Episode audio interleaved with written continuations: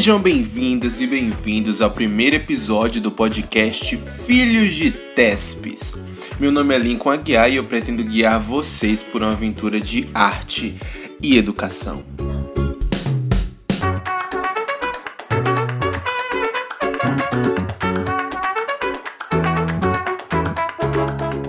Inicialmente eu gostaria de dizer que esse podcast é feito de uma maneira muito, digamos, amadora. Eu ainda não tenho um equipamento preparado para isso, eu estou em home office.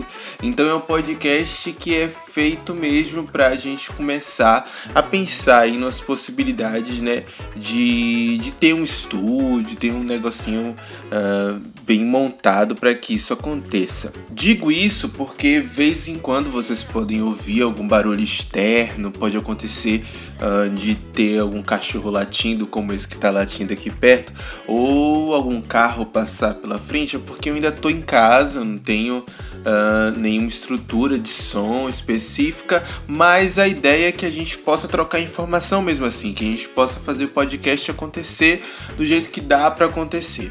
Então, por isso eu peço desculpas desde já, desde esse primeiro episódio, mas pretendo daqui para frente, claro, dar uma investida em alguns equipamentos para que a gente possa ter um podcast massa, para que a gente possa fazer isso aqui acontecer de forma cada vez mais legal.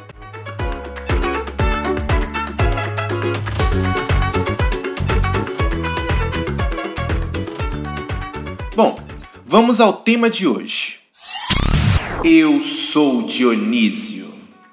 Um tema um tanto polêmico, mas que ilustra o que pretende ser esse nosso programa. E pra gente entender quem é Dionísio, quem é Tespes e por que diabos eu gosto de falar sobre esses dois nomes, é necessário que nós conheçamos um pouco sobre a história deles. Vamos lá? Dionísio o Baco, como era chamado pelos romanos, é o deus grego do vinho, da loucura e da fertilidade. Várias fontes divergem sobre a origem exata da divindade, mas sabe-se que ele surge da união de Zeus com a mortal, Semele. Nesse meio tempo, Hera fica possuída por ciúmes, arma um plano para matar Semele e o filho. Zeus acaba queimando Semele, salvando a criança do ventre da mãe, guarda o menino em suas coxas. E veja só, Dionísio foi feito nas coxas. Enfim, um grande caos. Porém, o rapaz consegue sobreviver longe do Olimpo durante seus primeiros anos de desenvolvimento. Mesmo perseguido por Hera, ele consegue triunfar conquistando territórios com o uso de instrumentos e arte ao invés de armas e ensina o cultivo e produção dos vinicultores, o que fez dele o deus do vinho. Zeus dizia sempre para encorajá-lo: Evoé, coragem, meu filho. Beber e embriagar-se era para os gregos uma homenagem a Dionísio, e depois de um tempo ele for aceito no Olimpo como um deus. Deus também do teatro, graças às suas festas e celebrações, geralmente ritualizadas em coros de pessoas. Segundo Margot Bertoldi em seu livro História Mundial do Teatro, abre aspas, Dionísio, a encarnação da embriaguez e do arrebatamento, é o espírito selvagem do contraste, a contradição exática da bem-aventurança e do horror, ele é a fonte da sensualidade e da crueldade, da vida procriador e da destruição letal. Essa dupla natureza do deus, um atributo mitológico, encontrou expressão fundamental na tragédia grega. Fecha aspas.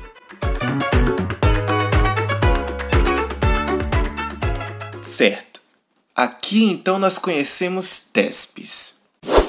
Tespes era um ator que em março de 534 a.C. surgiu em Atenas com uma ideia revolucionária para a já conhecida Grande Dionisíaca. Claro, aqui o teatro já existia, mas não era chamado por esse nome. Enfim, Tespe surgiu com a ideia de deslocar-se do coro que integrava as festividades dionisíacas e assumiu um papel de respondedor do coro, chamado de Hipócrates. Essa figura é a que nós conhecemos hoje como ator ou atriz. Tespes era inicialmente um simples participante de uma trupe de dançarinos, mas não imaginara que a sua ação resultaria na organização do que entendemos hoje como teatro ocidental. Por isso, esse programa se chama Filho de Tespes. e também por isso eu irei saudar todas as figuras ouvintes com o audível Evoé.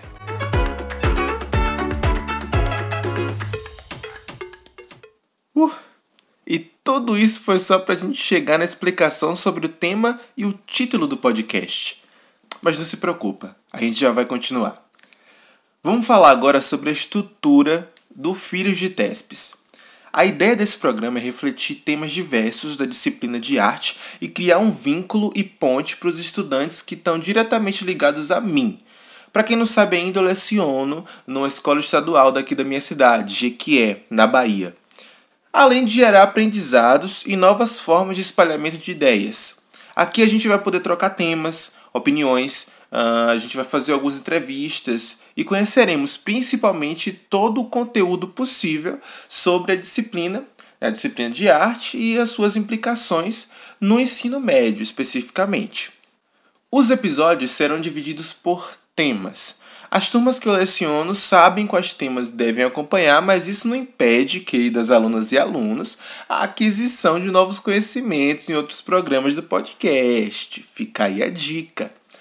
Todos os programas vão estar disponíveis para que a gente possa sempre trocar novas informações. Claro, é importante vocês saberem que as temáticas vão seguir uma complexidade relacionada à série específica. Por exemplo, os artigos que são discutidos com o terceiro ano do ensino médio vão ter um linguajar mais apurado do que os artigos que vão ser, ou textos que vão ser discutidos uh, com os estudantes do primeiro ano, ou do segundo ano até. Mas isso é o de menos. Primeiro vocês precisam ter paciência para ouvir a minha voz durante todo esse tempo. De resto, o nosso podcast acontece toda semana, sempre com um ou dois episódios novos. Produzir um programa como esse sozinho requer um tempo de vida bem específico e as demandas vêm de todos os lados, por isso o podcast vai servir como suporte para as nossas atividades, além de ser, como eu já disse, uma ponte de conhecimento para quem quiser escutar e quem quiser dividir.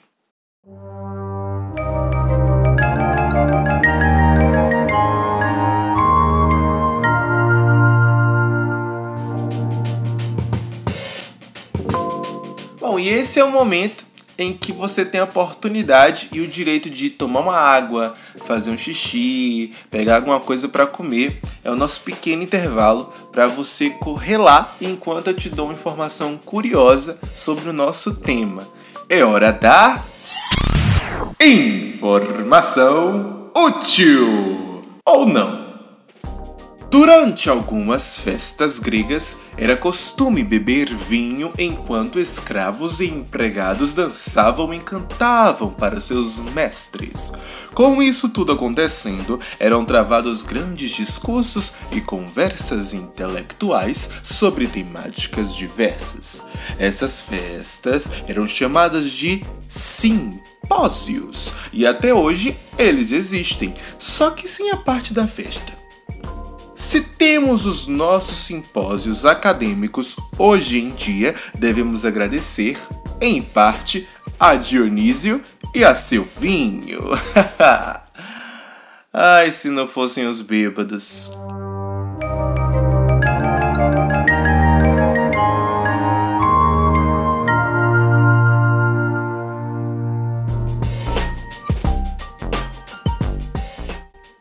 Bom, Finalmente estamos chegando no segundo e último bloco do nosso episódio de apresentação, e esse aqui funciona para encerrar as nossas atividades.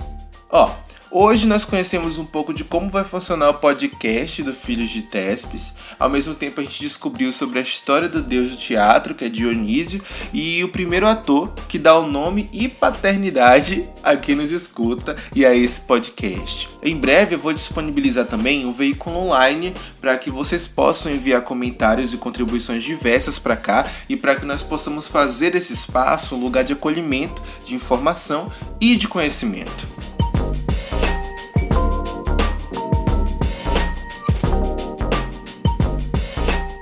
Chegamos ao fim do nosso episódio, então agradeço a você que está escutando até agora. Não esquece que a gente vai né, ter vários episódios durante a semana e que eles vão servir como base, inclusive, para o nosso aprendizado, isso diretamente aí para os meus alunos e alunas, para o nosso aprendizado em sala de aula.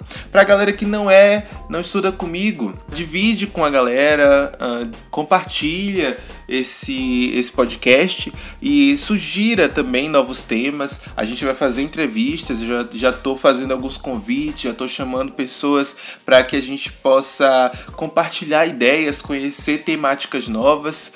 Então, não percam os próximos episódios do podcast. Espero que realmente seja uma coisa que agregue um valor de conhecimento para todo mundo.